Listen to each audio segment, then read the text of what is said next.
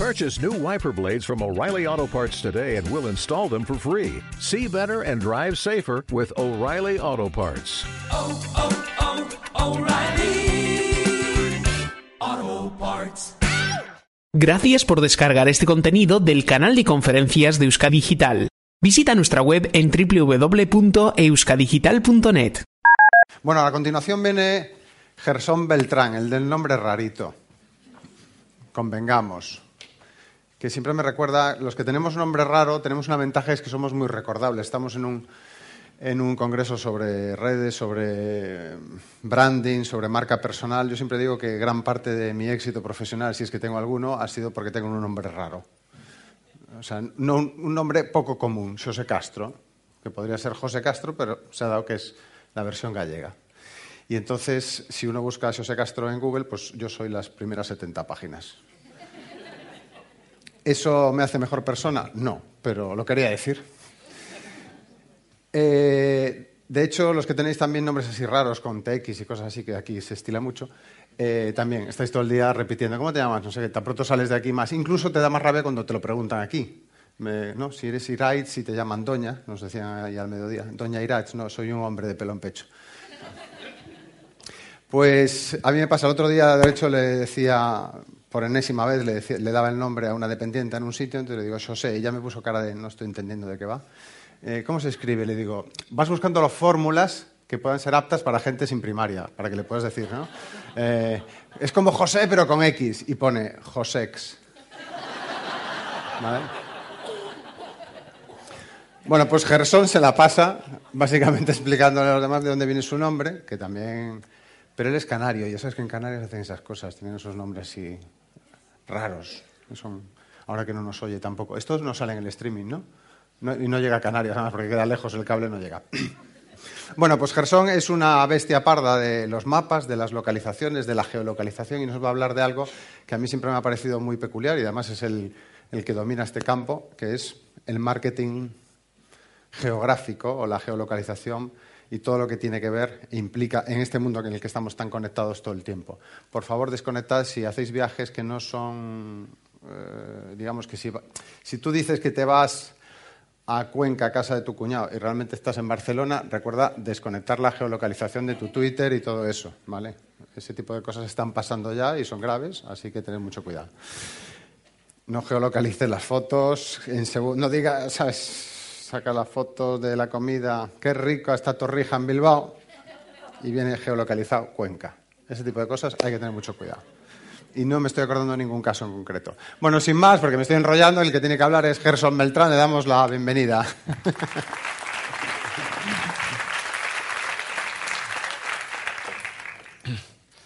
Bueno, buenos días, buenas tardes mejor. Muchísimas gracias a todos por, por venir, la invitación sobre todo. Yo sí que tengo alguna anécdota que dice Sose, de, no tener yo mismo activada, no tener desactivada geolocalización, pero bueno, la podemos contar en otro momento. Bueno, lo primero, eh, presentarme. Eh, como ha dicho, me llamo Gerson Beltrán, soy geógrafo. ¿Algún geógrafo en la sala? ¿Vale? Geógrafo orgulloso y activista ¿no? Con el tema de, la geografía y trabajo tanto en el ámbito de la formación como la consultoría, siempre vinculado con el mundo geo, ¿no? Lo que llamo mi mundo geo, tanto la universidad en cursos y bueno, con un par de, empresas. Bueno, todo sucede en algún lugar, ¿no? Lo primero que vamos a ver es, bueno, que una pequeña introducción a, ver qué es, lo que, es lo que pasa aquí. Lo que pasa es que Internet se ha convertido en nuestra ventana al mundo. Es una ventana desde donde podemos acceder a la glosfera, a cualquier parte del mundo, y eso cambia bastante las relaciones entre el espacio, ¿no? entre el espacio físico y el espacio, el espacio virtual, como comentaba antes compañero Toño. Eh, los datos son la materia prima del siglo XXI. Lo decía Tim Berners-Lee, el padre, que se uno de los padres de la web, decía que la importancia no es el petróleo, no es el dinero, son los datos. Y vamos a hablar también de eso, de la importancia de los datos. Luego hablaremos de otra cosa, el Internet de las cosas también, ¿no? Las personas conectadas, vamos a pasar de personas conectadas a cosas conectadas. Las cosas es lo que va a estar conectado y que automáticamente nos va a generar ya una interacción entre ambos mundos. Y, lógicamente, hablaremos de Google. La calle mayor de la aldea global se llama Google. Es decir, yo como geógrafo, el punto más accesible de una ciudad siempre es el centro, es el sitio más caro, donde es más caro aquí un piso, normalmente es en la parte central, es la que tiene más accesibilidad, pero en este caso, con Google ha cambiado y ahora la calle mayor se llama primera página de resultados de Google, que es donde quiere aparecer todo el mundo y es lo que nos permite, desde cualquier parte del mundo, tener acceso a cualquier usuario en cualquier otra parte del mundo. La geografía es algo subjetivo, ¿verdad? Al final la geografía siempre depende de dónde estemos. Me gusta mucho esta diapositiva de, de los amigos canarios, que aunque haya dicho Sose, soy valenciano, de los del Caloret. Y la geografía es subjetivo, claro, depende de dónde estemos, lo podemos ver de una u otra forma. ¿Cómo nos voy a decir eso a los de Bilbao?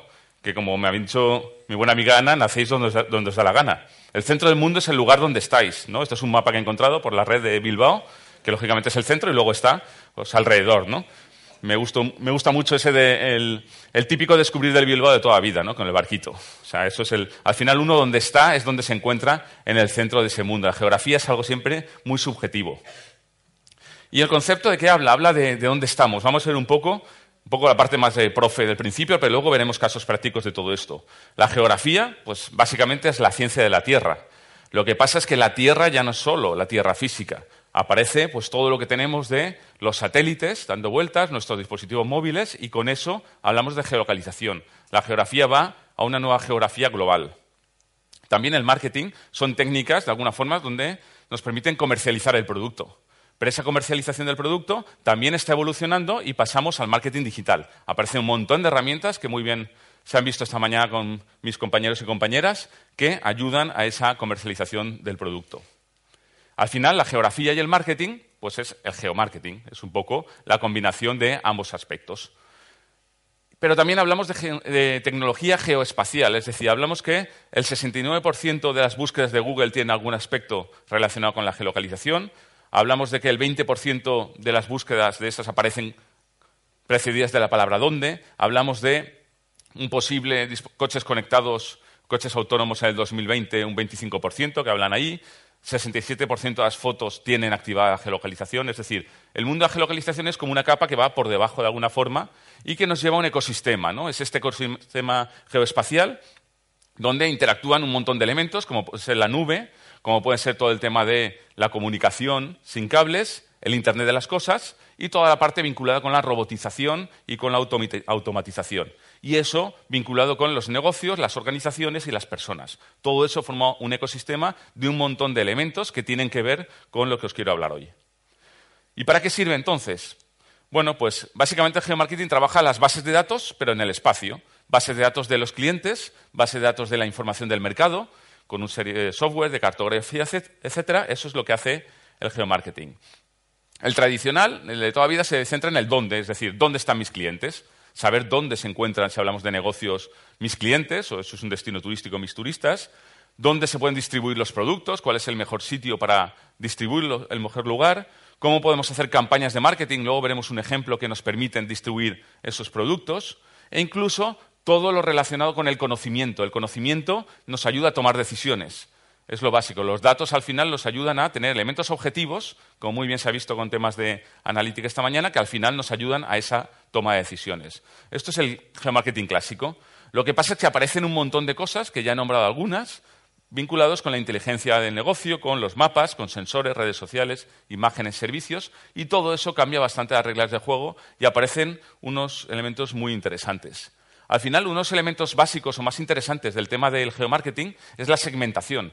Al final lo que nos permite es hipersegmentar. Hoy ya no se vende a todo el mundo, se vende de forma segmentada en función de las necesidades de la demanda o de nuestro cliente objetivo. A partir de ahí podemos hacer segmentación demográfica, puede ser eh, por comportamiento, psicográfica o puede ser una segmentación geográfica, es decir, dónde están los clientes porque nos interesa de alguna forma vender o ofrecer unos elementos vinculados con el dónde nos encontramos.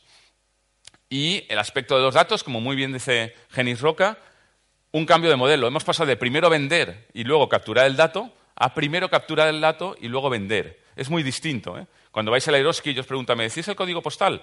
Eso es geomarketing. Con eso luego, mi amigo David Pilis hace unos mapas alucinantes donde te dice dónde eh, está comprando la gente, quién compra más, de dónde es cada uno. Pues ahora ya estamos pasando al revés. Primero capturamos el dato porque las herramientas nos permiten hacer esa captura de dato y a partir de ahí nosotros ya podemos desarrollar estrategias de marketing. Es un cambio muy importante. ¿Y cómo se usa? ¿En qué consiste esto de cómo hacemos esto del geomarketing? Bueno, básicamente lo que hacemos es reducir aparte que lo visualizamos en mapas, reducimos la realidad. La realidad la reducimos, el mundo real, a un modelo. Podemos hacer dos tipos de modelos. En una especie de rejillas podemos dividir la realidad en cuadraditos, que llamaremos raster, o lo podemos hacer de forma algebraica o matemática, con puntos, líneas y polígonos. Eso es lo que llamaremos vectorial. Es decir, simplemente simplificar esa la realidad para luego crear mapas con capas de información, distintas capas de información que se superponen y nos dan más información aún. Al final, eh, está muy claro aquí en esta, en esta parte, este cuadro, donde los puntos, líneas, polígonos de la realidad, al final los reducimos, los pintamos en un mapa y, importante, le aportamos atributos, les estamos dando información, que eso es lo importante, es la información alfanumérica. Son bases de datos conectadas con el espacio, con lo cual esa es una parte muy interesante porque nos permite conocer o trabajar al nivel que queramos. Al final, esto puede parecer un poco complejo, pero es un sistema abierto. Es un sistema sencillo donde tenemos una entrada de información, unos inputs, una gestión de esa información y una salida gráfica física online de esa información. La metodología es bastante sencilla. Lo vamos a ver en tres pasos muy, muy, fáciles. Entrada de datos georreferenciados. Cualquier base de datos que tenga una dirección física, unas coordenadas X e Y, geográficas o UTM de alguna forma. Cualquier elemento que tenga un elemento gráfico en la base de datos nos sirve. ¿Para qué? Para luego gestionar esos datos y meterlos y empezar a, crear y hacer filtros y a hacer agrupaciones y a ver cómo se comportan esos datos en el espacio. Y al final el resultado de todo eso nos da pues, un mapa más o menos sencillo donde aparecen esos puntos con esa información, esos atributos que nos aportan esa información que hemos trabajado antes. Al final, geolocalización más datos, geomarketing. Tenemos esas bases de datos, censos, mapas, etcétera, sistema de información geográfica es la herramienta que utilizamos para gestionarlos y aparecer toda esa información en la salida gráfica. Al final, eh, eso es la parte sencilla, esta es la parte más compleja. Al final hay que hacer un ecosistema, una cosa parecida a esta, que requiere un análisis multivariable. Lo que nos ayuda es que hay elementos que es tan complicado que la mente humana los puede racionalizar, que sí que nos ayudan los ordenadores a unir todos los elementos y a hacer predicciones de cómo pueden evolucionar las cosas, por ejemplo, en función del cambio de unas u otras variables. Todo eso nos lleva a un acrónimo, a un taco, que se llama Solomo. Solomo es social, local y móvil. Es decir, estamos en un mundo social donde compartimos información, lo hacemos desde un sitio y lo hacemos en movilidad. Y eso, el hacer aquí un check-in, el decir dónde estamos, el decir que estamos en Bilbao, lo que hace es subir a la nube y en la nube tenemos acceso ya a toda la comunidad global online. Con lo cual aquí la geolocalización se convierte en una herramienta de comunicación. Lo que hacemos es comunicarnos y conectar con el mundo online, o bien para vender o trabajar online, como luego nos comentará Iruri, o bien para volver a bajar al, offline que decimos y acudir a la tienda física que hemos conocido desde Internet. Al final, las marcas en Internet lo que hacen, esas marcas que vemos de redes sociales, de Facebook, Twitter, Google, Yelp, Foursquare, lo que hacen es visualizar nuestra herramienta, o sea, el espacio físico se visualiza en Internet a través de las marcas. Y todo eso genera un ecosistema, ese ecosistema social, local y móvil. Bueno, hasta aquí un poco la parte como más, más teórica, más para entender. Y vamos a ver todo eso que he comentado, a plasmarlo sobre ejemplos. Por ejemplo, sobre mapas. Mapas son la base en la que nos movemos, ¿no? Fijaros, en la navegación por GPS, al final, por mucho que tengamos navegadores, historias, todo se reduce a dos a dos jugadores, a dos actores, Here, Here We Go, que están aquí, y Google. Y como veis, en la base veis esas dos marcas, y a través de esas se genera y se relaciona ya todo el conjunto de ecosistema de Garmin, de TomTom, de automóviles, de Facebook, de todo. Al final se basa en dos grandes herramientas. Si nos vamos a un elemento de búsquedas locales, estas son algunas de las herramientas que hay en Internet y algunos de los cruces o búsquedas de ese ecosistema. Si acudimos a la geolocalización social, es decir, a la unión de la geolocalización y las redes sociales, también aparecen otra serie de elementos, algunos ya desaparecidos, como Gowalla, que compró Facebook y cerró, vinculando también la geolocalización. Como veis, herramientas hay muchas. Si encima nos vamos a mapas, tenemos los sistemas de información geográfica, que son un montón de herramientas, hay muchísimas más, que nos permiten trabajar las bases de datos en el espacio. El más popular, pues Google Maps. Todos conocemos prácticamente Google Maps, es el más popular, pero también tenemos el de antes que había puesto en la base de, los navegadores, Here, Here We Go, es la antigua Nokia que evolucionó, que en los móviles lo utilizamos mucho hace muchos años, luego desapareció un poco y ahora ha vuelto. Lo han comprado, lo han comprado un holding de siete compañías automovilísticas y están trabajando mucho a nivel de localización para el tema de navegadores, etcétera. Y permite esa navegación más al milímetro, porque además luego lo veremos conectado con el tema de los coches autónomos. O OpenStreetMap. ¿Conocéis OpenStreetMap?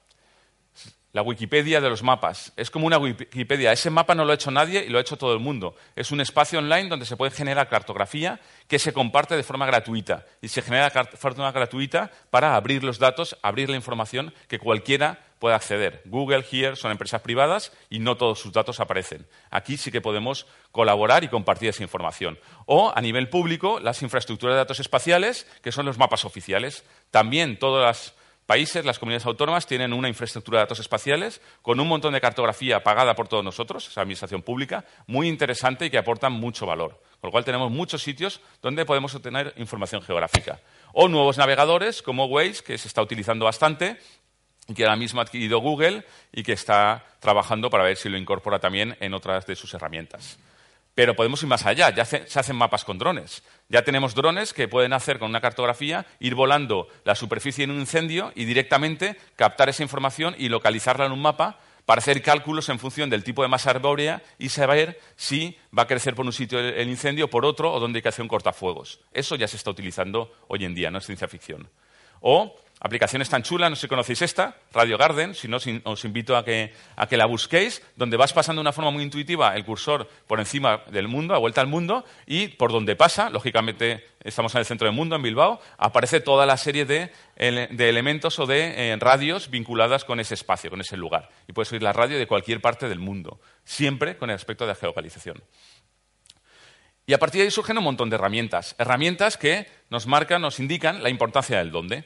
Por ejemplo, los datos abiertos para las smart cities, las ciudades inteligentes, donde lo que se está haciendo mucho es compartir datos, es decir, que toda la información o parte de los ejemplos que os voy a poner tienen los datos, el código fuente abierto para que cualquiera pueda utilizarlo, reutilizarlo, compartirlo, mejorarlo. Al final es un elemento de eh, colaboración, un elemento colaborativo.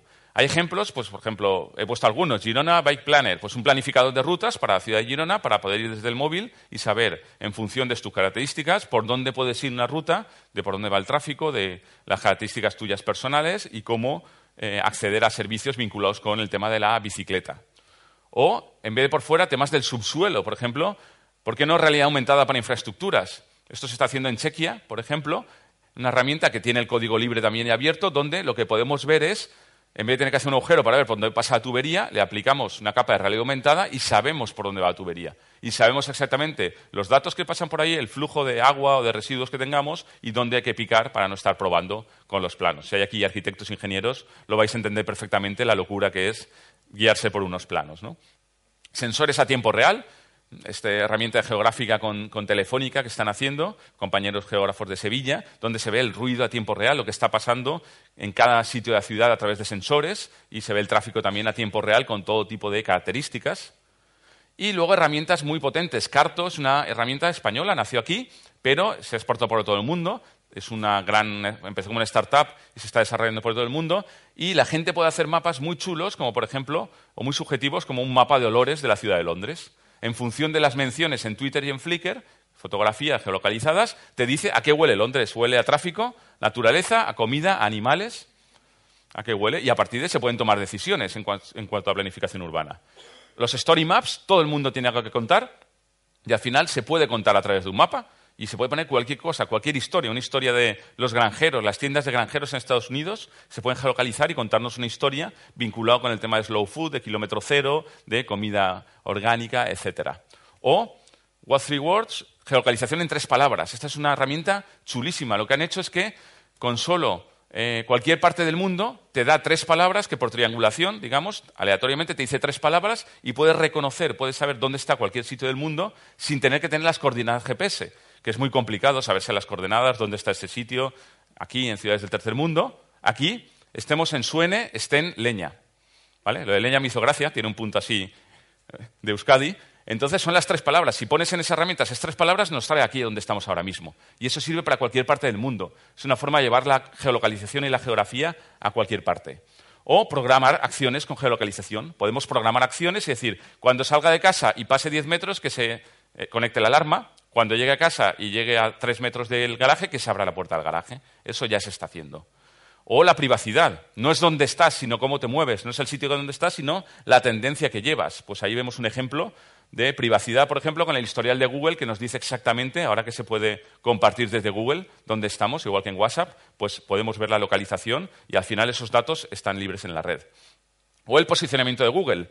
La importancia, si ponemos eh, hotel en Bilbao, lo primero que nos sale es el pago, lo que llamamos el SEM, lo segundo es la geolocalización y luego ya la parte de posicionamiento natural. Pero lo más importante es la geolocalización. Si pongo restaurantes en Bilbao, si pongo zapaterías en Bilbao, si pongo supermercados en Bilbao, siempre me aparece en primer lugar la geolocalización. E incluso el eye tracking, lo que dice qué estamos mirando, lo primero que ve un usuario, estos son datos de 2017, de ahora mismo, lo primero que ven es la parte de pago, que lógicamente es el negocio de Google, pero lo siguiente que están viendo es la ficha de Google My Business que aparece en un lado de Google y que es la geolocalización. Un ejemplo de marketing directo, así muy, muy claro. Vamos a hacer una campaña de buzoneo. Tenemos una zona y queremos hacer un buzoneo, lanzar, llevar folletos. Buscamos el porcentaje de hogares que tiene renta media y renta media baja. Y luego seleccionamos los habitantes entre 25 y 39 años, porque es nuestro target, es las personas que queremos acceder a ellos. Podemos enviar 87.230 folletos en toda la zona. Pero si hacemos esa segmentación y vemos dónde está la gente con la renta y las características de edad que buscamos, se nos reduce a 23.280 folletos. Nos hemos ahorrado un 75% de dinero de crear los proyectos y distribuirlos. Eso es un ejemplo muy claro de geomarketing directo. Y en cuatro pasos vamos a ver otros ejemplos de geomarketing. Por ejemplo, vamos a pasar de datos a información, de información a conocimiento, de conocimiento a resultados. Es un poco la evolución, ¿no? Por ejemplo, con Google My Business podemos dar de alta el negocio y vemos ahí, bueno, Google My Business nos aporta datos de dónde estamos ahora mismo nos aparece información, en cuanto pulsamos en Google nos salen fotos, nos salen fotos de interior, el tiempo que hace, dónde está, reseñas, puntuaciones, etc. Nos aparece un montón de información de cómo la gente está interactuando con esa ficha, de dónde viene la gente que busca el Game, eh, qué días de la semana llama por teléfono aquí desde la ficha de Google, desde el teléfono, etc. Es decir, tenemos conocimiento y al final también nos da resultados. Si hacemos campañas por geolocalización, decimos, queremos una campaña que vaya a 30 kilómetros de mi negocio. Y eso me aporta luego un montón de información. En vistas 360 también, como hemos visto antes alguna cosa, tenemos los 360 grados, tenemos imágenes de 360 por todo el mapa de Google Maps, podemos ver por dentro dónde estamos, y eso lo aportan los usuarios en vista 360, pero aparte de esa información, luego podemos saber la gente que lo está viendo. Podemos saber que el gran, Francis Ortiz de Crea Solution hizo unas fotos del TID hace unos años y tiene más de 8 millones de visitas del TID a través de 360. O podemos ver otro tipo de resultados, como por ejemplo, dentro de una vista 360, ir a una tienda y meterle en las etiquetas para pulsar y decir, no es que me gusta el bolso, que quiero ese bolso. Y pulsas y va contra el carrito de compra y compras directamente el bolso. ¿Qué estamos haciendo? Que de la parte inspiracional de ver una cosa que nos guste, pasar directamente al booking, a la parte de compra, decir, vale, me interesa, me gusta y lo compro directamente. Eso también es geocommerce y es geomarketing. O estrategia comercial. Al final, estrategias para que el mercado conozca. Esto salió un reportaje sobre los resultados de MediaMarkt 2015, cuál era el más rentable de España. Y mi compañero extranjero lo que hizo fue cogerlo y decir, bueno, vamos a ver en función de los datos ventas y resultados. En verde los que más venden, en rojo los que menos. Pero además de eso vamos a ver también eh, mercado potencial. ¿Cuál es el mercado potencial al que se puede acceder en función de unas características en cada media marca? Pero es más, vamos a ver la tasa de penetración en función de la gente que tenemos, lo que vendemos y el espacio de superficie, cómo podemos llegar a esa gente o no. Toda esa información la ponemos sobre un mapa y de forma muy sencilla y muy clara estamos viendo la información. O podemos crear ese story map, esa historia en mapas, ¿no? Podemos tener una mapa de miradores y puntos de observación donde subamos a ver el paisaje desde las montañas y de ahí podemos obtener información y decir si el mirador está cerca, está lejos, si tiene equipamiento, si tienen buen acceso, no tienen buen acceso. E incluso podemos acudir a él y embeber y meter dentro una vista 360 y estar viendo dónde está el mirador y antes de ir al sitio ya estar viendo lo que te vas a encontrar. Y al final eso también se puede medir luego en los embudos de conversión de la propia web con Analytics o de cualquier otra forma. Aplicaciones. Aparte de estas herramientas hay un montón de aplicaciones. ¿Por qué? Porque todo sucede en algún lugar. Por ejemplo, el sector inmobiliario. Con Viviendea hemos hecho unos mapas que la gente dice dónde le gustaría vivir. A partir de ahí pones dónde te gustaría vivir directamente se va a una base de datos a tiempo real que directamente lo vuelca en un mapa. Y a tiempo real estamos viendo las zonas, en este caso de España, donde la gente le gustaría vivir. En el sector humanitario, los Missing Maps se hacen mapatones, se hacen encuentros de frikis que se juntan a geolocalizar zonas con problemas o zonas en conflicto o con problemas humanitarios para ayudar de forma online a redistribuir información. O a crear esto, ¿no? Humanitarian OpenStreetMap, con ese mapa que hemos dicho, donde hay poca información geográfica, generamos más información, de modo que luego en países que han sufrido, por ejemplo, eso, terremotos, eh, tsunamis, catástrofes, puedan encontrar esa información y eh, asignar unos recursos. En el sector de transporte, pues tenemos de forma estática pues mapas como este, son todos mapas abiertos de Bilbao, con todo tipo de elementos vinculados con el transporte, o mapas dinámicos. Este no está activado, pero si entráis en Travic se puede ver a tiempo real por dónde van los servicios públicos. La bolita se va moviendo en un momento dado por aquí, por la ciudad. Podemos también, en el sector de la música, podemos ver qué suena más en Spotify. ¿No? A veces puede ser un poco triste, depende de dónde estás, ver lo que suena, pero se puede identificar. Podemos ver también dónde están, esto salió hace poco, las tiendas de discos de vinilo en todo el mundo, dónde están distribuidos. ¿no? Ayer hablaba Carlos de subterfuge del tema del vinilo, pues podemos saber aquí dónde están esas tiendas de vinilo y vas a una ciudad y dices, ¿dónde hay tiendas de vinilo aquí? Y te acercas a verlas. Sector turístico, podemos ver en Dublín cómo se distribuyen los pisos de, eh, o los alquileres de Airbnb. Podemos ver con Instasites otra herramienta, por ejemplo, por mapas de calor, en este caso también Bilbao, dónde la gente va de compras, dónde va a tomar copas, dónde va a comer. Y se ven esos mapas en plan semáforo, ¿no? Rojo mucho, verde menos, y puedes ver más o menos dónde está la gente, esos mapas subjetivos. No es lo que yo diga, es lo que la gente está haciendo y a partir de esos datos tomo decisiones. Podemos ver la Tripedia, ¿no? una especie de enciclopedia de árboles que ponen aquí, en este caso, en París. Todos los árboles geolocalizados y para ver cómo se distribuyen en la ciudad de París podemos ver desarrollos urbanos en tres dimensiones. Ahora ya los mapas ya no se hacen en dos dimensiones, ya se hacen en tres dimensiones y con eso se planifica. Bueno, a ver si pasa esto. Ya, ah, perdona. Sector de la banca y finanzas, ayer ya se nombró el gasto de los turistas. En función de lo que gastan, podemos saber dónde podemos incidir luego en futuras campañas y saber cómo se mueve el turista por la ciudad. Podemos ver a nivel de planificación, datos de dónde están, simplemente los distritos y dónde se distribuye la gente en Bilbao, también lo podemos ver. Podemos ver dónde están las gasolineras, igual es más barata. Me encuentro aquí, quiero ver las gasolineras de mi alrededor y de ahí quiero elegir la más barata. ¡Pum! Todo esto son aplicaciones colaborativas, gratuitas, que son gente que lo está haciendo y lo está compartiendo. Podemos ver el Atlas escolar. Para el sector educativo es brutal. Poner Atlas escolar en, en Google y os saldrá una herramienta de Esri muy potente para aprender temas de geografía por todo el mundo a nivel social. Hemos tenido esta mañana a Instagramers, pues han elaborado, por ejemplo, un mapa de aquí, de Bilbao, de cuáles son las fotos más interesantes que la gente está compartiendo en Instagram y a partir de ahí hacen un mapa de la ciudad a través de la visión de otros, a través de la visión de los Instagramers. O podemos ver juegos, el Pokémon Go. También podemos ver dónde están las Poképaradas y dónde podemos ir a cazar Pokémon. O incluso en juegos, en videojuegos, en todos los videojuegos hay mapas. Está Minecraft, por ejemplo, que nos elabora, nos desarrolla pues unos determinados mapas, en este caso, donde recrean de alguna forma eh, la ciudad y se está utilizando el territorio muchas veces esto para esa planificación o para estudiar elementos territoriales gracias a videojuegos. Como veis, hay un montón de información. Hay muchísima información de cualquier sector que nos está aportando muchísima información sobre la geolocalización y el geomarketing.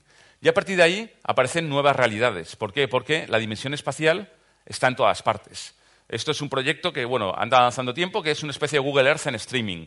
Se plantea, seguro que si se plantea es que ya lo han hecho los militares, pero que hay un Google Earth que se puede llegar a ver en streaming, a tiempo real. Ya no ves la foto del mundo, sino que estás viendo a tiempo real cómo se está moviendo la gente, cómo se está distribuyendo, qué es lo que hace. ¿no? Hay muchas películas utópicas y distópicas que hemos visto sobre esto y ver exactamente pues, cómo salen los aviones o lo que está pasando. ¿vale? Si no lo hacen es por temas de seguridad, pero técnicamente ya existe. Ya hay satélites por ahí lanzados que, están, que no lo hacen comercialmente porque no pueden. Pokémon Go, la realidad aumentada. ¿Vale? ¿Quién no ha jugado los famosos no millennials, que nos ha dicho muy bien Susana Yuna, pues con el tema de Pokémon que van cazando, pero que se puede evolucionar esa tendencia? Y no es por tirar para casa, y además yo soy poco fallero, pero han creado unos compañeros el Fallas Play and Go. Y no es broma, es una imitación del Pokémon Go. Lo mismo es coger la base de datos, es utilizarlo, ¿vale? Yo no soy ese, no soy, yo estoy de fallera, sería curioso, pero en vez de tirar cositas para cazar, lo que tira son petardos. Es que ya sé que estamos un poco locos, lo sé. Pero aparte de esta locura, resulta que luego hay datos. Esto me lo pasó ayer por la noche, compañero.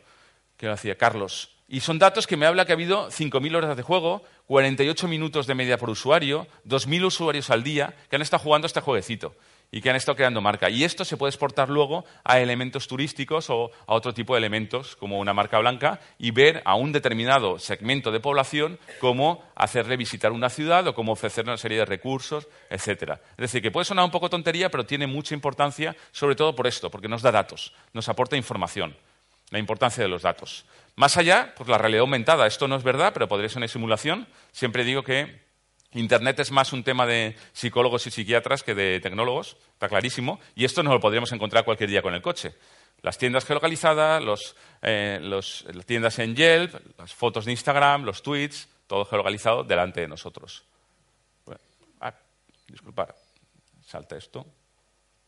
Bueno, a partir de ahí, lo que hemos visto antes, esas fotos 360 que tienen, que por nada te puedes poner unas gafas de Google Cardboard o cualquier gafas de realidad eh, virtual y con eso ver, ver el sitio en 360 grados. Ya no es lo de la tienda que he dicho que entras y lo ves, no, es que te pondrás las gafas, ves la tienda y seleccionas con el dedo y a partir de ahí te llevas el producto que quieras a casa. Las gafas inteligentes, sí, es que las Apple las, gafas de las Google Glass, perdón, las han quitado del mercado y tal. No, han quitado el código, lo han dejado de abrir para que todo el mundo lo toqueteara. Pero es que Snapchat ya ha anunciado que va a sacar por ciento y pico dólares unas gafas que van a publicar vídeos a tiempo real de 8 o 9 segundos en Snapchat. Es decir, que esto sigue ahí vivo. Y todo tiene que ver con la geolocalización y los relojes inteligentes. Todo es por dónde estamos, con la movilidad. Y las pulseras inteligentes. Esto es de verdad. Están buscando financiación. Es una pulsera que está conectada al móvil y tú proyectas tu móvil sobre tu piel y tocas, ¿eh? Tú puedes tocar y llamar a quien sea y hablar con tu madre que está en tu brazo y cosas así. Eso es una, es una realidad las pulseras son chulas, son de colores, etcétera. Es decir, y todo está vinculado al final con dónde te encuentres y en función de eso que te, aparte, te aporte un tipo u otro de información.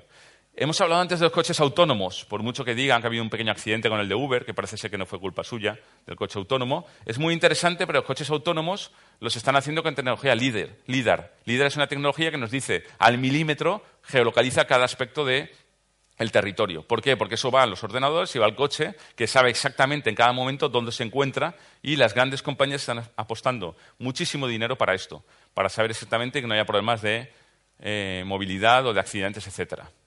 O, por ejemplo, los solo maps, mapas en holografía. Las solo lens son unas gafas de realidad aumentada, eh, virtual, perdón, que te las pones y ves como un holograma, ¿no? Tipo Star Wars. Y puedes tocar el holograma y eso ya existe y ya se hacen mapas así. Y ya puedes ver mapas en tres dimensiones y hacer el juego y moverlo y decir esto aquí, vamos a cambiar esto allí, vamos a ver qué pasaría si movemos esta tierra de aquí a allí, cómo podría comportarse el territorio. Es decir, toda esa virtualidad ya existe. Al final, en el futuro, me gusta decir mucho siempre que sin la geografía no estás en ningún sitio, un poco la, clave de esto. Aparecen otras tecnologías innovadoras, seguirán apareciendo, siempre por debajo estará la capa, el geo, la capa de geolocalización. Al final tenemos una realidad que es aumentada en una mano, pero también tenemos una realidad idiotizada. Y lo idiota no es, no es hacerse ese selfie estúpido, sino es luego ir a votar como se vota muchas veces. O una realidad virtualizada, al final, esas tres dimensiones, pero también una realidad robotizada, como puede ser esta imagen tan impactante de Zurenberg con una especie de, una, de distopía, ¿no? todos como robots.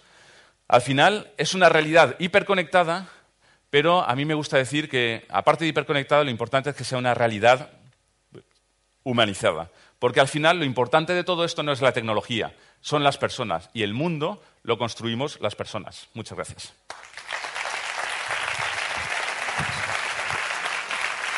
¿Te ha gustado este especial? Si quieres seguir escuchando más eventos como este, date una vuelta por conferencias.euskadigital.net. Encontrarás todos los especiales emitidos en Euskadigital.